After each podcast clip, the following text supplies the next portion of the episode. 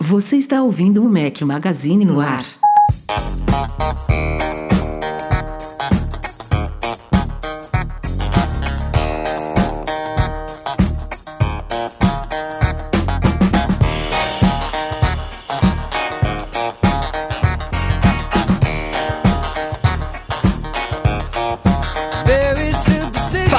Do Mac Magazine, bem-vindos ao Mac Magazine no ar 257. Bom dia, boa tarde, boa noite, boa madrugada a todos vocês que nos ouvem. Estamos ao som de Stevie Wonder. Obrigado, Júnior Santos. Fala, Rafael Fishman, por aqui com meus dois companheiros inseparáveis, Eduardo Marques. E aí, rapaz? Então, essa hora aí, a galera já dá até uma rateada e tal. mas, mas pega no tranco. A galera que vai não ouvir na edição problema, não vai perceber que deu uma rateada. e aí, Breno Aze? Fala, Rafa, beleza? Tá parecendo carro velho, meu? Ah, cara, tô, tô um pouco cansado. Ah, meu Deus, tadinho. Pelo menos não tá gripado, né? Porra, quem, tá gri... quem chegou gripado do trabalho aqui foi minha esposa. Eu tô com medo, né? Porque tô. Ah, é, você, você é O uma Rafael é né, é o sexo frágil do, do casamento. Do relacionamento. Não, Cara, cara, minha... vai pegar qualquer coisa aí. a vacina da gripe que eu, que eu tomei esse ano foi, foi efeito reverso, então. Todo ano é feito reverso, cara. Essa vacina aí. É, eu não tomo esse negócio não, mas... Essa bem. vacina aí é batizada. A vacina batizada é ótimo. Só se for, só se for. Enfim, nada de muito especial que eu quero falar na introdução. Temos, é claro, coisas bacanas pra gente discutir essa semana. Vamos então à pauta deste podcast. Antes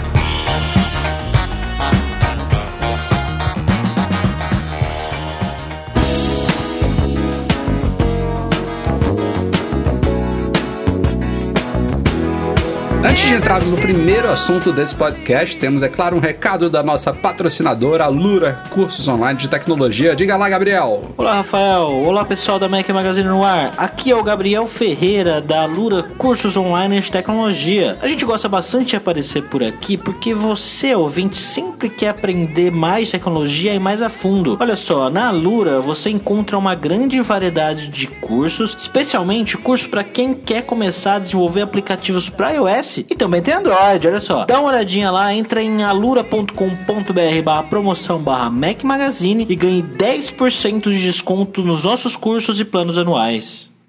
Começando este podcast com uma polêmica relacionada ao macOS High Sierra. Aliás, este ano, especialmente, eu diria as últimas semanas, os últimos poucos meses aí foram recheados de polêmicas e bugs esquisitos, alguns deles eu diria inaceitáveis, como este. É, descobriram aí uma falha grave no macOS, que é até um tanto quanto inacreditável, né? Basicamente, o que aconteceu foi que numa determinada atualização do High Sierra, se eu não me engano, foi da 10.13.0 para 10.13.1, tenho quase certeza que foi isso. A Apple provavelmente esqueceu de fazer alguma coisa ou fez alguma coisa que Esqueceu. Fez você merda, já- fez você merda. vê que já. Não, você vê que já tá Enfim, tudo errado. né? Eu Esqueceu. não sei, eu não sei, eu não sei qual foi a raiz do problema, e aí vocês vão pegar o trocadilho da raiz. É, eu não sei qual foi a raiz do problema, mas o fato é que na versão 10.13.1, que estava sendo distribuída até, sei lá, 10 dias atrás, quem, quem rodando essa versão, simplesmente tudo do sistema, do login do usuário, a autorização de alterações de sistema, de instalação de aplicativos, ela estava liberada para o usuário root. Root no, no mundo Unix é o super usuário, é o usuário que pode tudo. Ele está acima dos usuários administradores da máquina. Root em inglês significa raiz. Então, no Unix, ele é o pode tudo. E o root é, não, é, não é ruim existir o root, ele sempre está lá. Só que o macOS, como é um sistema operacional construído em cima do Unix, ele, por padrão, por questão de seguranças, inclusive, ele vem com o root desativado e sem uma senha definida. E esse foi o grande problema.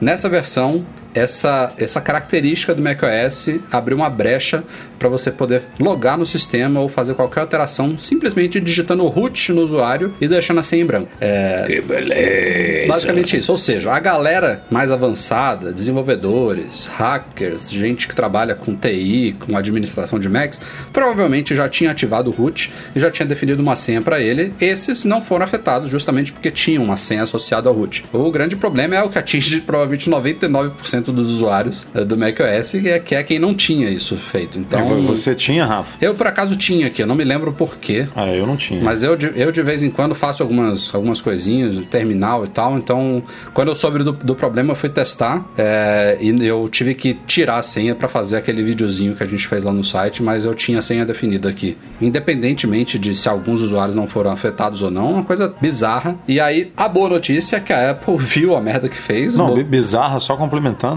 Porque no começo, quando saiu, a galera falou assim: tudo bem, é bizarro, mas você precisa ter acesso físico, né? Ao, ao, ao computador. Mas não era bem assim, porque com se tivesse com a opção lá de compartilhamento de tela ligado numa rede Wi-Fi pública, por exemplo, você podia. Dava o é, root, né? E é, acessava o Mac. né? Exatamente. Tipo, o seu Mac estava vulnerável, É. mesmo com a, a pessoa ah, não tendo acesso ao Mac físico. É, Não é à toa que a Apple colocou todos os gnomos dela para trabalhar na noite do dia que se descobriram.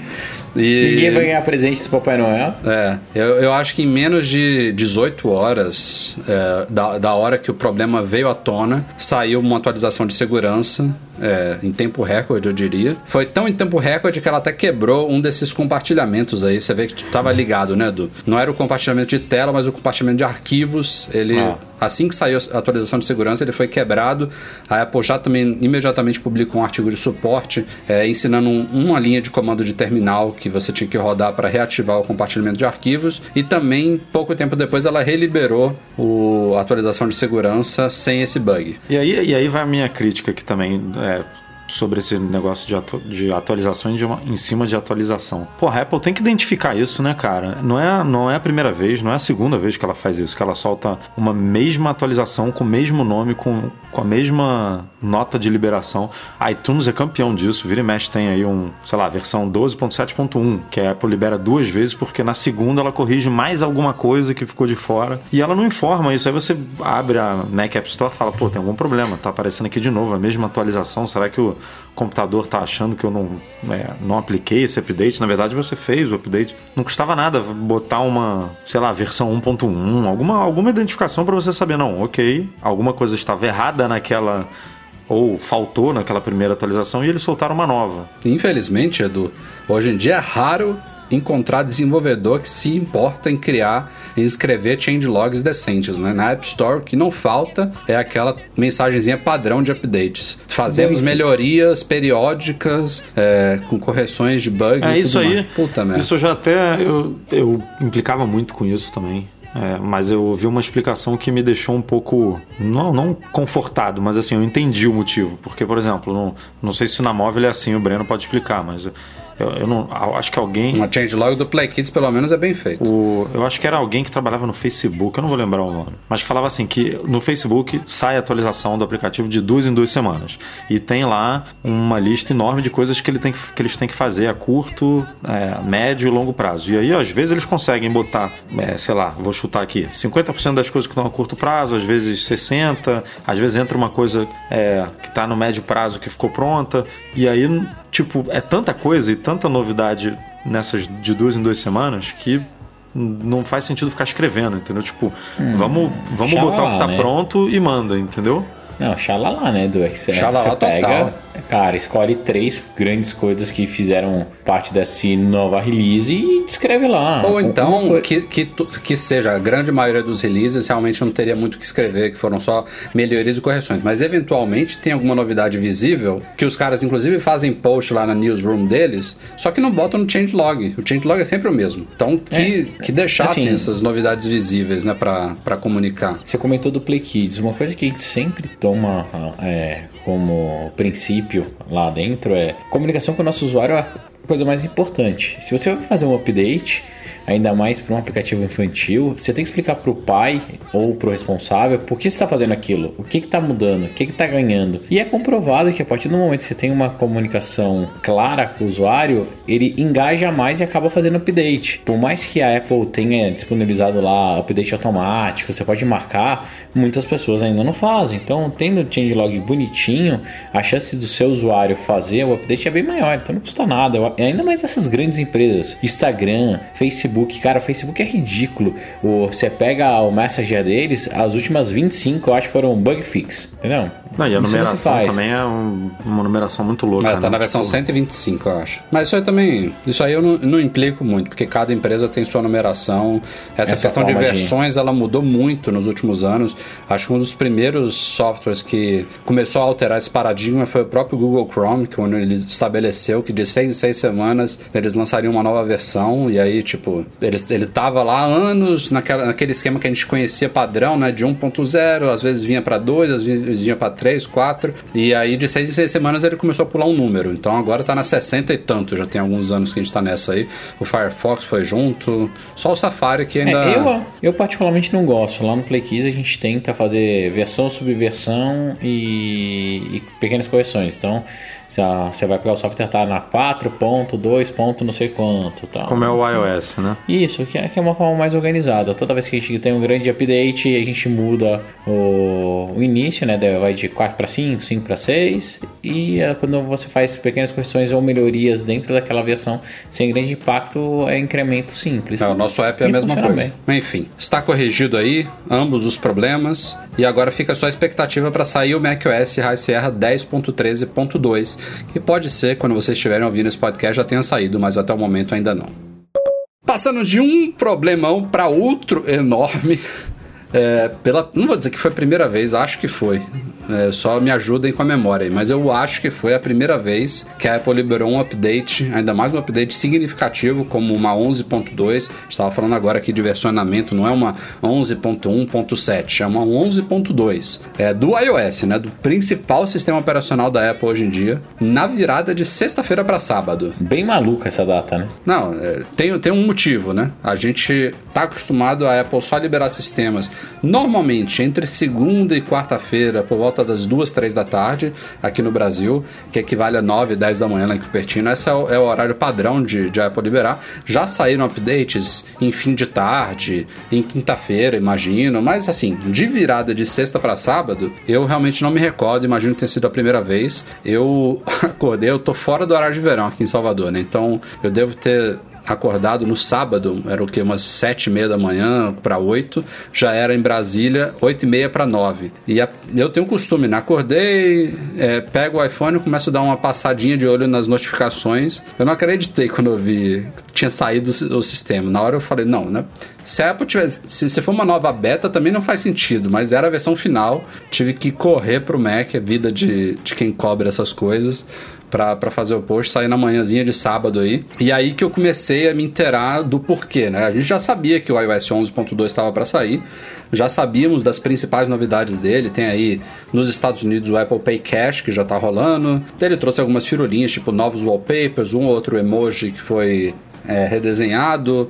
É, que mais, Edu, que tem aí de... tem uma barrinha agora no, no, no iPhone 10 indicando que você pode puxar a central de controle da tela bloqueada, que eu achei horrível, por sinal. Ah, a, própria central de controle, né? Quando você toca no Bluetooth, Aquela no polêmica, Wi-Fi, né? ela fica branquinha e dá um recadinho lá dizendo que... Que você tá só não desconectando. é, que ela não tá desligada. Exato. Ela tá só desconectando. Tem a- o Apple Pay Cash, né? Que chegou nos Estados Unidos. É, não falei já. n- no 11.2, mas chegou depois.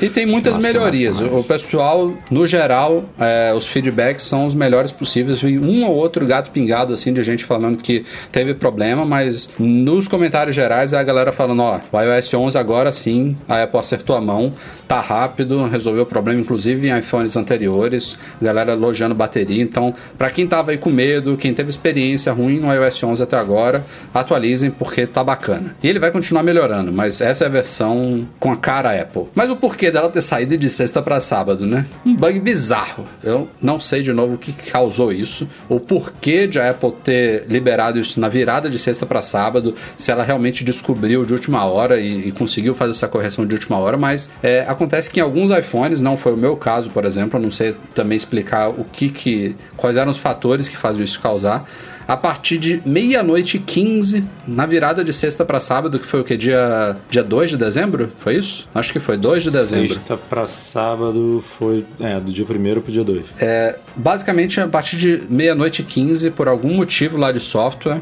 é, os iPhones começaram a dar crash e dar restart na, na Springboard, alguns a cada 2 minutos, algum, alguns a cada 30 segundos, enfim, tornava que, o iPhone completamente esse, né, inutilizável. Jesus. Alguma coisa relacionada com notificações locais de aplicativos, não aquelas que vêm de, de servidores remotos, mas aplicativos que você, por exemplo, um, um timer, que ele gera um, um, push local ali. Tinha alguma coisa relacionada a isso, com o dia, com a hora, que não sei o que, que causou essa coisa bizarra.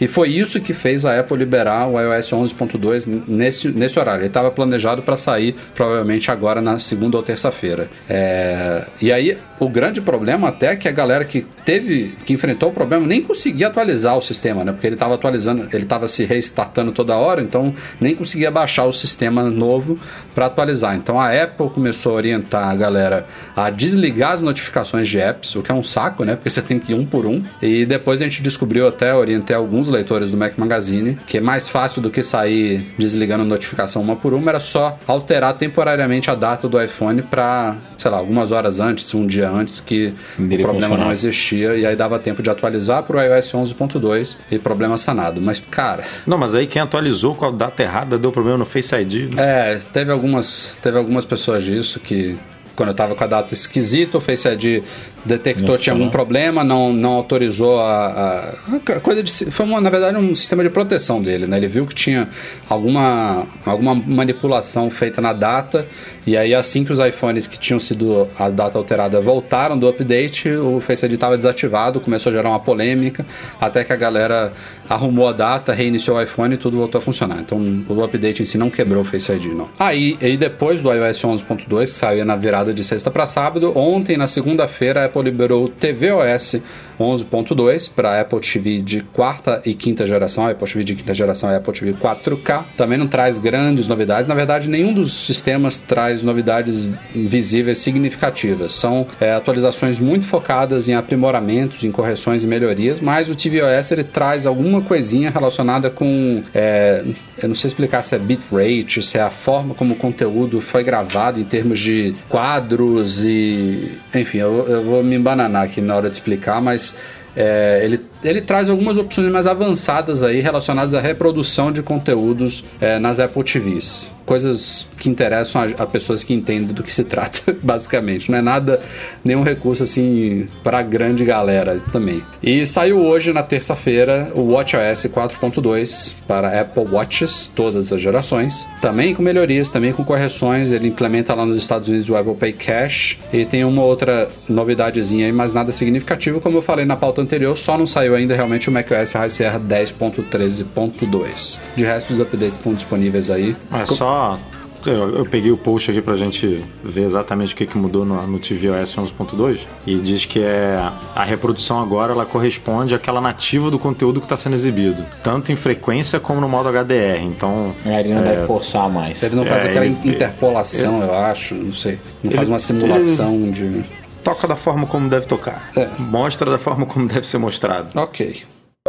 Vocês devem saber que a Apple tem vários produtos, especialmente acessórios para seus produtos, que levam a cor vermelha. E esses, esse vermelho não é aleatório, não é uma cor como qualquer outra. Todos os produtos vermelhos da Apple, sejam hardware ou acessórios, eles fazem parte da campanha Product Red, que a Apple é parceira há muitos anos e é uma iniciativa que foi cofundada pelo Bono lá do YouTube, é, que busca arrecadar fundos para o combate à AIDS na África. Acho que malária também, né?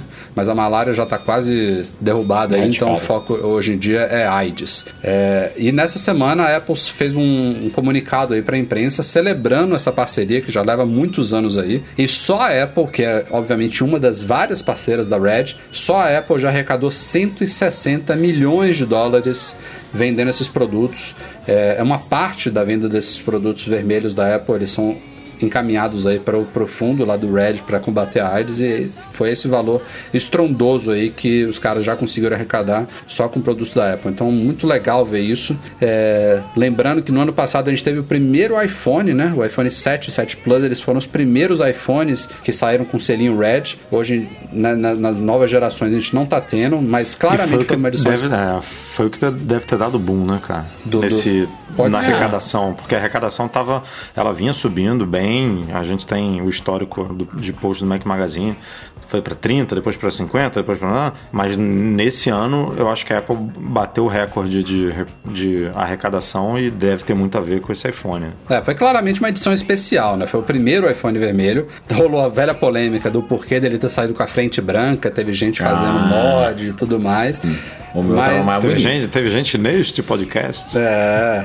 Você, você ainda tá com o seu, Breno, customizado? Não, vendi. Vendi. Ah, vendeu? Devia ter guardado esse rubro-negro para botar na sua coleção, porque ele ficou bonito. Não, ficou bonito pra caramba, mas cara, não dá. Hoje em dia, como os devices da Apple são muito caros, é, tem que vender, cara, pra, pra conseguir comprar os novos, porque não tá fácil é, não, né? Pesado, pesado. É, fica a torcida aí, assim, eu, eu, a, é justificável, é compreensível o iPhone 10 ter saído em apenas duas cores, mas fugiu um pouquinho do padrão, né, dos últimos anos. A Apple tava ano a ano aumentando o número de cores de iPhones, que para mim não é problema nenhum, cada um escolhe aqui acha mais bacana, é legal ter opções. Em termos de cores, é o, é o tipo da coisa que não faz, não, não, influencia em nada aquela confusão das linhas de produtos da Apple que a gente tanto discute aqui. Uma coisa é ela vender uma geração passada, e outros produtos ela pula uma geração e vende a retrasada.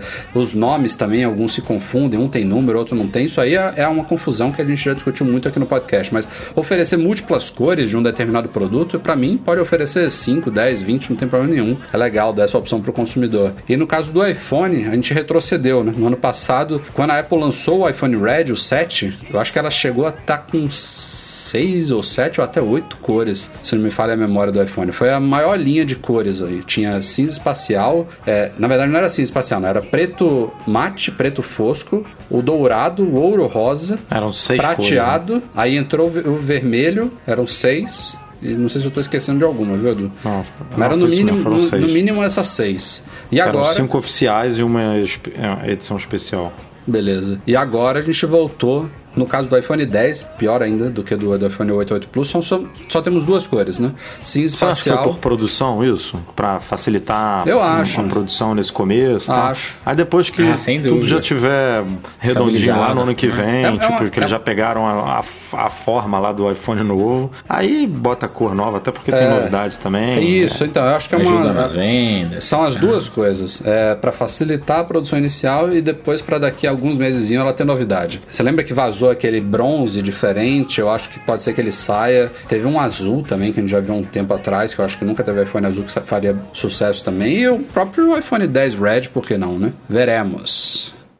Falando aí em iPhone 10, já está rolando a pré-venda dele aqui no Brasil, tá bombando de vendas. Tô brincando.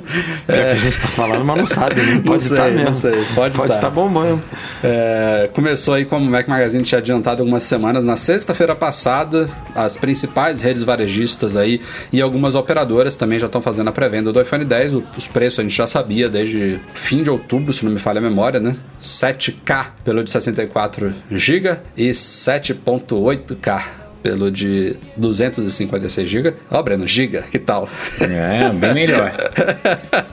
Uh, já está em pré-venda, ele vai ser lançado oficialmente no Brasil agora nessa sexta-feira, dia 8 de dezembro. E em paralelo a essa chegada do iPhone 10 aqui no Brasil, a Apple começou a vender o modelo SIM Free lá nos Estados Unidos. Só esclarecendo aqui no podcast, tal como eu fiz no post, é, o modelo SIM Free é ligeiramente diferente de você comprar um iPhone de qualquer operadora a preço cheio na Apple. Quando você compra um iPhone de operadora a preço cheio na Apple, ele vem com uma associação com a operadora, você abre a bandejinha dele, tem um chip da operadora ali, mas você comprando diretamente na Apple, primeiro, ele é desbloqueado para uso de qualquer operadora, e segundo, você não é obrigado a fazer ativação. Então, é só você tirar o seu chipzinho lá original, colocar o seu, ativar e correr para abraço. O modelo SIM Free, que demora um pouquinho para chegar por questões de demanda, oferta e tudo mais, ele não tem associação com operadora nenhuma, não vem com nenhum chip lá dentro e, em compensação, ele vem lá naquela, naquele livretinho do manual, ele vem com extrator de chip, que a Apple economiza alguns centavos aí na venda dos outros. É o único iPhone nos Estados Unidos que vem com a ferramentinha de extração de chip e é um iPhone completamente desbloqueado, sem associação com operadora nenhuma.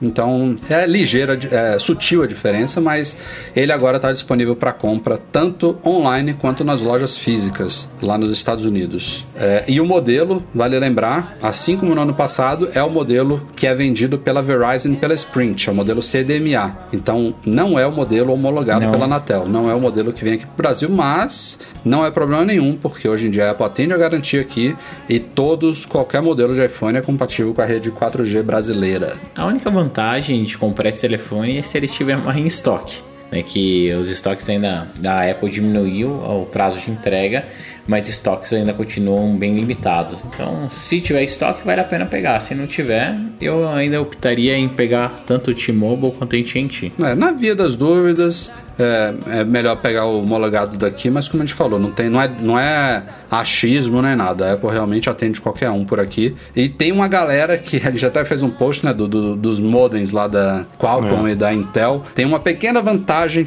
prática aí de você pegar o modelo SIM Free ou da Verizon da Sprint, que eles vêm com o modem da Qualcomm, é, que em testes mostrou-se ser um pouquinho melhor do que o da Intel, que está nos outros aí, da T-Mobile, da AT&T, e é o que é o, o trazido para o Brasil. Então, se você quer alguma diferença prática realmente, quase imperceptível, é, também é uma boa pegar o SIM Free. E por fim, Fechando as novidades aí em lançamentos para iPhones e também para Apple Watch, a Apple colocou três novas cores de pulseiras esportivas e de cases de silicone para iPhones, uma amarela bem chamativa, uma laranja que a galera adorou e uma azul esverdeada, meio marinho, meio, não consigo descrever direito. Eu acho que ele chama de verde petróleo. Ou então tem uma variação do iPhone que é chamada de azul cosmos, que é muito parecida. Mas essa ficou bem bonita, por sinal. As outras duas são mais cheguei, mas tem uma galera galera que curte bastante. Já estão disponíveis, inclusive, no site da Apple Brasil, só a versão do iPhone 10 que vai começar a ser vendida também agora na sexta-feira, dia 8 de dezembro, junto do aparelho. Como tem cor, né, cara, para acessórios hoje em dia, cara. É, é, muita opção. Que bom, né? Como eu falei agora da, das cores do iPhone, eu acho que isso aí não tem problema nenhum. É legal ter essas opções. Ainda mais de pulseira de Apple Watch, tem uma galera que faz coleção, né? Então pode trocar todos os dias, é bacana. Como já falamos aqui no podcast, já abordamos em artigos sobre o Face ID lá no site, ele tem uma característica aí de, do setup do Face ID que é um pouquinho diferente do Touch ID, que é a quantidade de rostos que você pode cadastrar, né? A maioria das pessoas do mundo tem um rosto só. Então o Face ID o Face ID só, só, permite cadastrar um rosto, enquanto que, que a gente imbecil, Rafael. a maioria das pessoas tem 10 dedos, então a Apple fez um, um, uma média aí e permite que a gente, desde sempre, cadastre cinco dedos diferentes no Touch ID. Tem uma galera que inclusive faz uma mutretinha aí e no meio do setup mistura um dedo com outro, não sei o que, consegue até usar os 10 dedos é, no, no, Touch ID. Mas de vago, desbloquear né? o Touch ID com um mindinho é, deve né? ser uma coisa muito. Eu sempre, eu sempre cadastrava legal. quatro só: os, dois indicadores e os dois polegares. É. Que são os quatro que naturalmente você usa, né? É, os quatro comentados pelo. A gente vai falar daqui a pouco aí pelo Craig Federici. E eu não sei porque que eles colocaram cinco, né? É, exato, né? Não sei porque. Tipo, sei lá. O nariz, né? Não certo. é, para não falar outra coisa. É, né, Breno? É, o fato é que o Craig Federici, que é o chefão aí de engenharia de software da Apple, ele respondeu um e-mail de um consumidor da Apple que ficou chateado com essa limitação do Face ID, porque eu acho que no caso dele era a esposa, né, Du? Era, era a esposa. Mas aí você pode botar filho. É, o, pode, fato é o seguinte. Qualquer pessoa. O fato é o seguinte: o, o, Touch ID ele tinha. Eu tava brincando com essa ideia de múltiplos rostos e múltiplos dedos, mas o iPhone é em natureza um dispositivo pessoal, né? Você dificilmente você vai ter um celular que é compartilhado com várias pessoas. É diferente de um Mac, é diferente de um iPad. Um, um telefone normalmente é usado por uma pessoa só. Então, o porquê de o Touch ID permitir cinco dedos é porque realmente a gente tem vários dedos. Então, você poderia cadastrar é, dedos diferentes para poder usar com as duas mãos. Às vezes você prefere usar o polegar, às vezes prefere usar o indicativo. Tem gente que deve usar o mindinho, paciência. Mas é, esse era o grande motivo de ter cinco dedos ali. E essa brecha permitiu que pessoas, raras pessoas que compartilham o mesmo iPhone com vários ou até que usam o iPhone para uso pessoal, mas querem permitir que outros usem, por exemplo, o marido que quer dar acesso à esposa, a, a mãe que quer dar acesso ao filho, enfim, tem N possibilidades aí exploravam justamente essa possibilidade do Touch ID para cadastrar um dedo de outra pessoa. Até aí maravilha, cada um faz o uso do aparelho como quiser. Mas o Face ID, mantendo essa mesma ideia, né, essa mesma proposta de ser um dispositivo pessoal, é, ele considera que a pessoa tem um rosto só, então você só pode cadastrar um. Não só isso, não só é uma, é uma é um, um, um, uma consequência dessa, dessa ideia do sistema de autenticação, como o Face ID é absurdamente mais complexo do que o Touch ID. Então, provavelmente, nem que a Apple quisesse permitir múltiplos rostos atualmente, ela conseguiria é, de fazer um, um, sistema funcionar tão bem, de forma tão segura, tão complexa, e ainda fazendo varreduras ali na fração de segundos de múltiplos rostos. Então. Pelo menos não nesse primeiro momento. Exato, né? não nesse primeiro momento. Então, é, é uma combinação de seguindo a mesma ideia, de ser um dispositivo pessoal, então não faria sentido você poder cadastrar múltiplos rostos com uma impossibilidade técnica mesmo. E o, o, o Frederic ele explicou isso para o consumidor, mas terminou o e-mail dele, meio que dando brecha assim, ó. Vamos ver como é que o Face ID evolui aí e a gente vai levar isso em consideração, né? Porque o cara realmente se mostrou insatisfeito com essa limitação, entre aspas, aí do Face ID. Ah, se, se, o Face ID chegar ao Mac, vai ter que ter essa parada, não tem jeito. Ah, sim, sim. Porque Mac por mais que seja notebook, Mas é, é, hoje em dia. É um pouquinho diferente, né? Porque você tem múltiplos usuários, então você tá lá na tela de login, aí você clica no seu usuário e aí pronto, ele já sabe qual ao rosto que está cadastrado naquele usuário. O que eu não sei se seria possível você simplesmente sentar na frente do Mac, ele lê o seu rosto, já sabe que você é o usuário tal, então você nem clica e ele já faz o login. Isso seria legal mas pra caramba, né? É, mas por que, que você acha que não poderia ser assim? É, só, pela, só pela questão de ser altamente complexo mesmo. Não sei se isso é possível hoje em dia. Se for, maravilha. É, mas eu, eu, eu não digo nem por isso. Assim, eu digo por, por ser um. Não estou nem dizendo do, no nível de sofisticação do recurso, mas tem, tem que suportar mais, independentemente se for desktop ou notebook, tem que ter. O iPad, na minha opinião, já, é, já deveria no ter. Touch ID funciona, funciona porque por causa disso que a gente falou. São cinco dedos, você pode botar, se você tem, sei lá, é, marido, mulher e dois filhos, dá para botar todo mundo, né? É, mas é uma brecha, porque na teoria foi criado para uma pessoa só. Agora, e a Apple nunca, nunca assumiu que o iPad na casa das pessoas é um dispositivo compartilhado. Isso é uma né? vergonha, ela, na verdade, né? Ela, ela ainda insiste que é um dispositivo individual, não. que não, é, não deixa de ser uma você, verdade. Você pode cadastrar cinco pessoas diferentes no iPad com Touch ID, mas todas acessam o mesmo ambiente, com os mesmos apps, com as mesmas configurações. Ou seja, é uma brecha que ainda assim não te permite usar o iPad como ele deveria ser usado, né? Ele devia ter ambientes que nem no Mac, né? Não, ainda mais a Apple falando que, ah, o que é computador, né? Hoje em dia eu uso o iPad. Pô, você vai ter quatro computadores em casa, se você tem quatro pessoas na família, né? Não, não faz muito sentido isso. Tem, se, se é o novo computador, que funcione para todo mundo da forma mais prática possível. Se se possível, como você falou lá no Touch ID, botando um dedo e sabendo que ah, esse é o Rafael, abre a configuração do Rafael, claro. esse, essa é a Lili, abre a configuração da Lili, tipo, era o mundo ideal mesmo. Agora, eu, eu acho legal também ter essa possibilidade no iPhone. Não, é, o iPhone indiscutivelmente é um dispositivo pessoal, né? Dificilmente alguém compartilha um iPhone. Não faria sentido, na minha opinião, botar é, dois usuários diferentes no iPhone.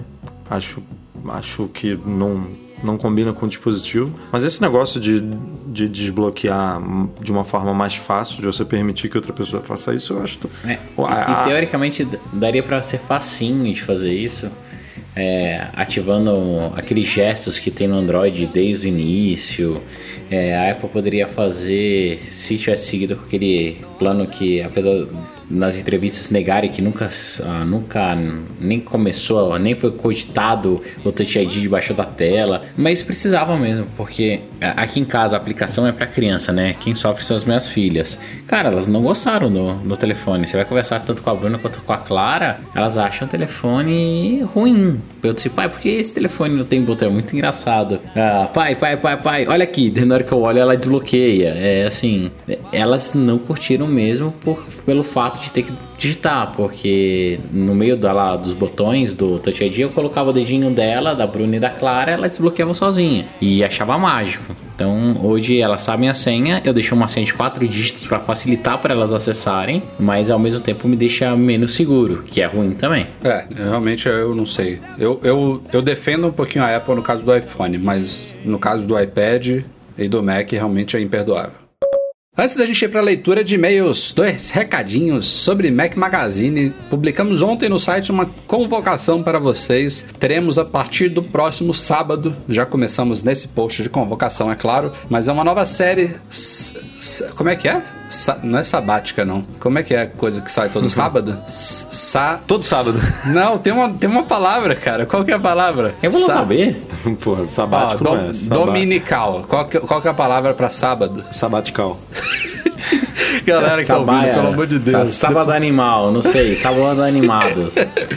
Todo sábado. Todo sábado. sábado. Todo sábado teremos uma série intitulada Mural MM, da gente inspirado pelo, pela campanha Clicado com iPhone ou Shot on iPhone. O leitor Douglas da Rocha, do confirma se é isso para mim, é, sugeriu pra gente trazer um, uma, a ideia base dessa campanha publicitária da Apple para o Mac Magazine. Então, todo sábado é, procuraremos no Instagram fotos tiradas por vocês, com iPhones, obviamente, que tenham a hashtag MuralMM, só isso. É, e a gente vai trazer para um post aí para distribuir imagens legais tiradas com iPhone. Obviamente, a gente não vai colocar qualquer imagem. Já tem lá centenas desde que a gente anunciou. Você tem que, galera tem que se esforçar, né? Tem, é, que, tem que ser tem imagens que legais. Aí na foto. Mas a gente vai selecionar, sei lá, umas 5, no máximo 10 aí para não ficar um post muito grande por semana. E vamos divulgando as fotos de vocês aí. Uma, uma, uma forma legal aí, já que nem todo mundo tem oportunidade de aparecer na campanha da Apple. Ah, pelo menos pode aparecer nos posts de sábado do Mac Magazine. Mostrando o nome do nosso leitor é Douglas da Cunha. Pronto. Isso. Obrigado pela sugestão, Douglas.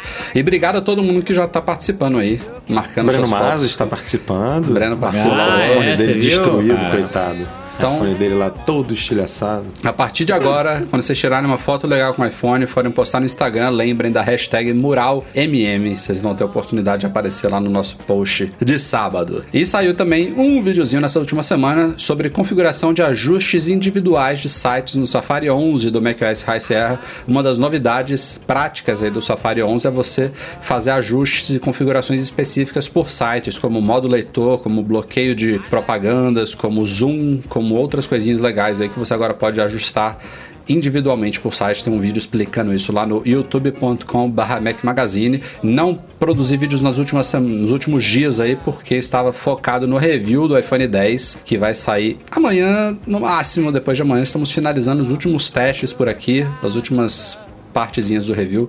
Ficou muito legal. Adianto que foi o maior review que eu já escrevi pro site. Tinha muita coisa para falar. Espero que vocês gostem. É, Espero que vocês leiam, porque é, leiam, tá por favor.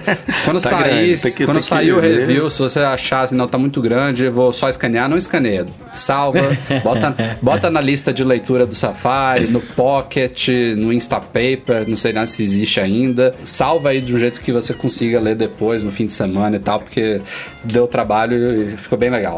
Uma análise aprofundada do aparelho aí, fiquem ligados. E os vídeos voltarão em breve.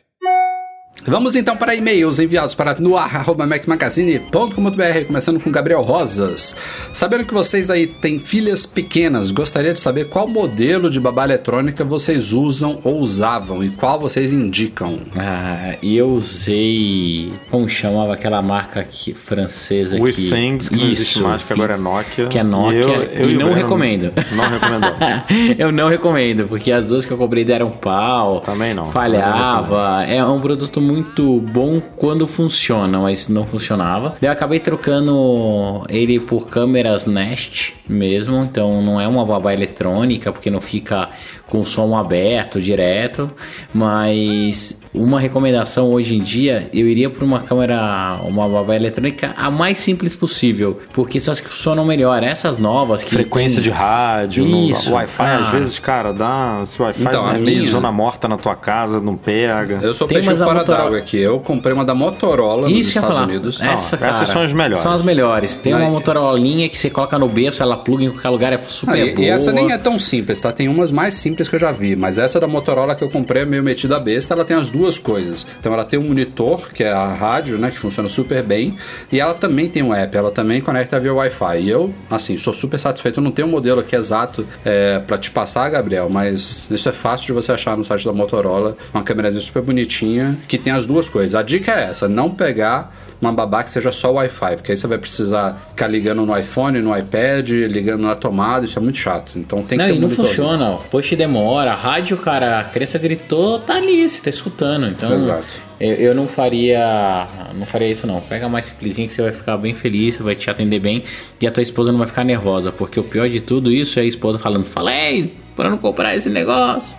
Esse negócio com o iPhone não funciona, é uma porcaria. E por aí vai. Agora, eu vou dar uma dica, aproveitando o tema aí, vou dar uma dica de um aplicativo que eu usei na minha última viagem de férias e gostei pra caramba, que é o Baby Monitor, o nome. Você precisa de dois dispositivos, Apple, obviamente. Um que fica no quarto do bebê e outro que fica com você. Aí você ajusta lá no. É, é bem, bem simples de configurar. Ele, quando você abre, assim ele pergunta: essa, essa unidade aqui, esse dispositivo, é o que vai ficar no quarto do bebê ou é o que vai ficar com os pais? Aí você bota um pro bebê, outro pros pais. E ele funciona tanto câmera quanto o microfone, né? Que capta som.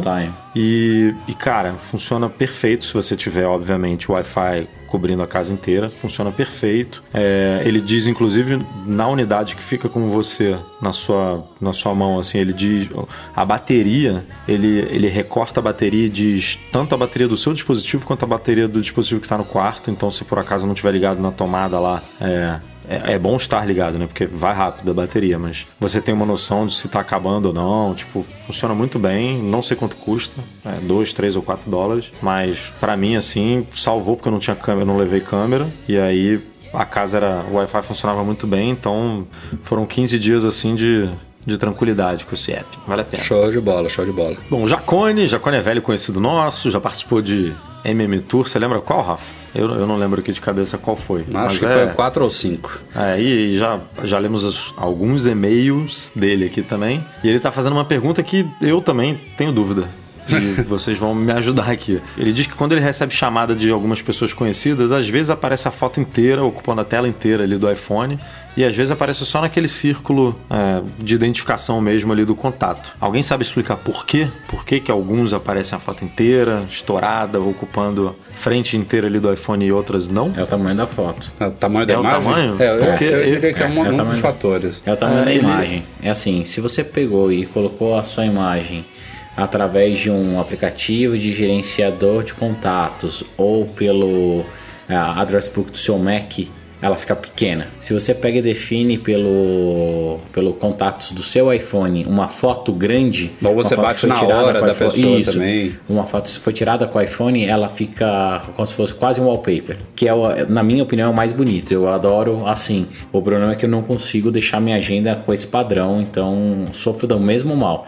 Cara, eu não vou conseguir achar aqui agora, porque eles é, a gente mantém. é, só explicando pro pessoal aí, a gente. Todo MM Tour a gente tem um grupo no WhatsApp e esses grupos eles, se, eles permanecem ativos até hoje. E aí no grupo do Jacone rolou essa, essa discussão. Eu lembro que, que eu passei o olho nisso. E eu lembro deles terem comentado que, ah, eu já testei com foto grande e tal, mas não funcionou. Mas eu tô tentando achar aqui, mas não tô conseguindo. Não, vai, vai, vai procurando aí que eu vou ler o próximo e-mail do Rogério Buzelli. Ele mandou algumas coisinhas aqui pra gente, mas terminou com uma das dúvidas que foi selecionada aqui pro podcast sobre GPS. Não é, não é nem dúvida, é um feedback um pouquinho preocupante. Ele traz aquela questão do atraso do Waze que a gente falou em podcasts passados. No caso dele, ele tá com o iPhone 8 Plus, então não é uma coisa exclusiva do iPhone 10. Mas o que o Rogério fala é que esse mesmo problema tá acontecendo no Pokémon GO. Não sabia nem que tinha gente jogando isso ainda, mas tá aí. ele disse que no Pokémon GO a localização também tá aparecendo toda hora atrasada, como a gente comentou no podcast. Às vezes ele trava, levando alguns segundos para voltar a se localizar. É, e aí o Rogério tá perguntando aqui se há algum problema de apps ou algo mais específico. Diz que já falou com o suporte da Apple e que ninguém sabe de nada. E eu trouxe isso aqui porque, primeiro, eu me precipitei, saiu um update do Waze. Eu fiz um teste inicial, achei que tinha sido resolvido e de fato melhorou, mas o problema ainda persiste, o Waze continua atrasado. E segundo, eu comecei a observar com mais calma o Google Maps que é o que eu estava usando enquanto o Waze estava nessa porcaria. E embora o Google Maps esteja bem melhor do que o Waze, ele também não está 100% não. E no caso do Google, Maps, do Google Maps, o que eu comecei a observar aqui é que ele está um pouquinho até ao contrário do Waze. Por exemplo, eu estou numa via grande que eu posso sair à direita. Ele tá me mandando sair à direita. Eu tô começando a sair à direita, ele acha que eu passei da entrada e ele começa a recalcular o caminho para frente. Só que aí em uma fração de dois segundos ele vê que eu, que eu virei de fato na, naquela via direita e ele recalcula de novo o caminho original. Isso já aconteceu algumas vezes aqui.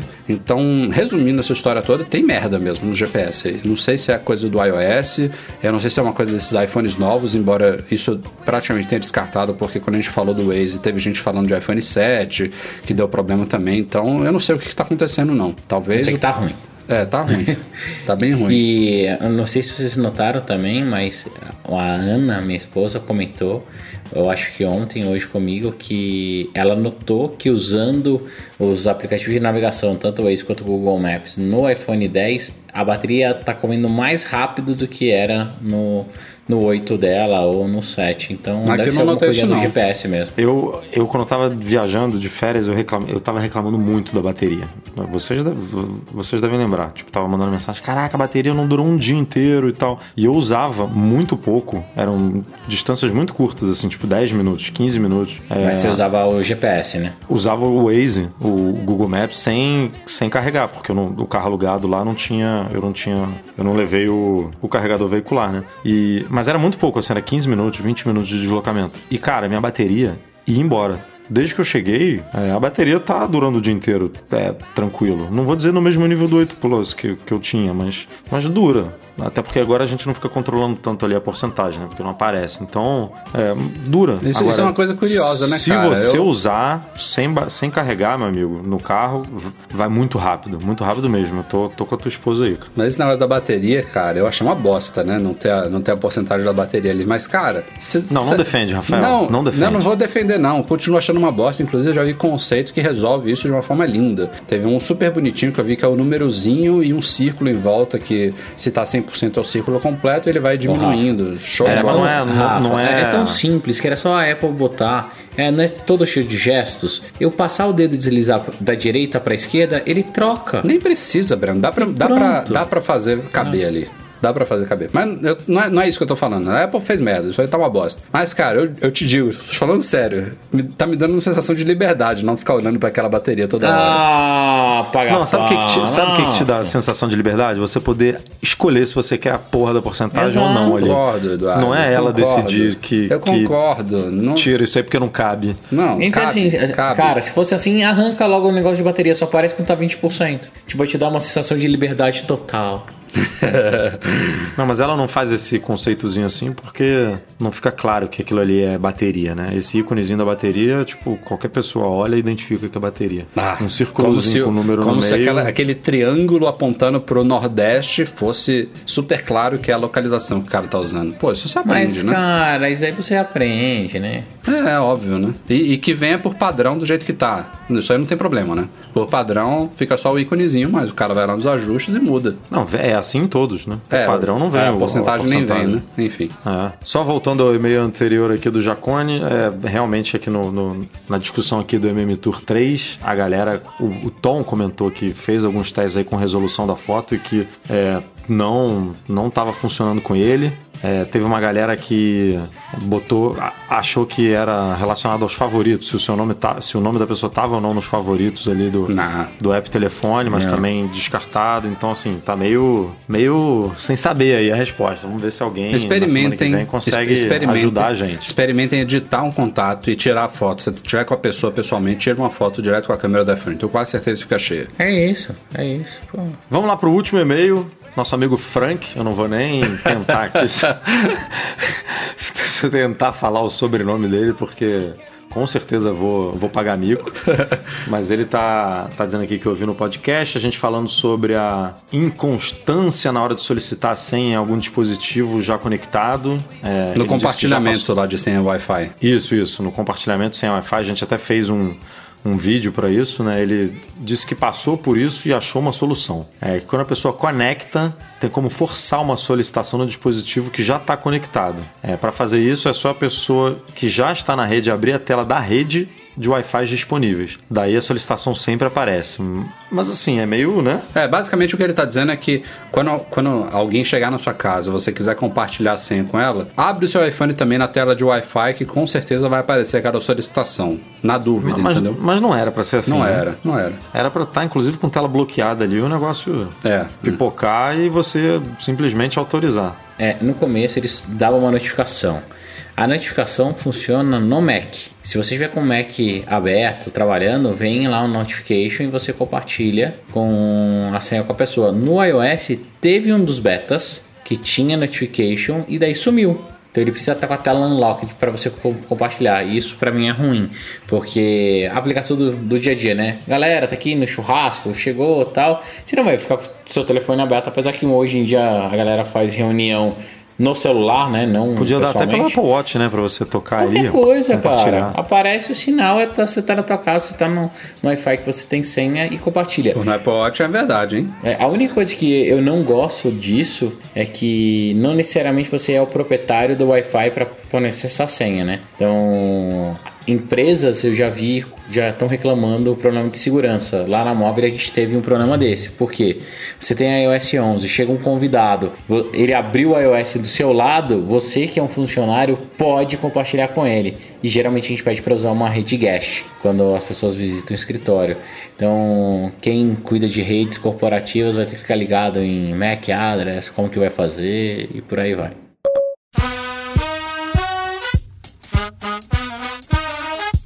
Vamos ficando por aqui, galera. Este foi o Mac Magazine no A257. Valeu, Breno, e valeu, Edu. Até semana que vem. Valeu, dupla. Até a próxima.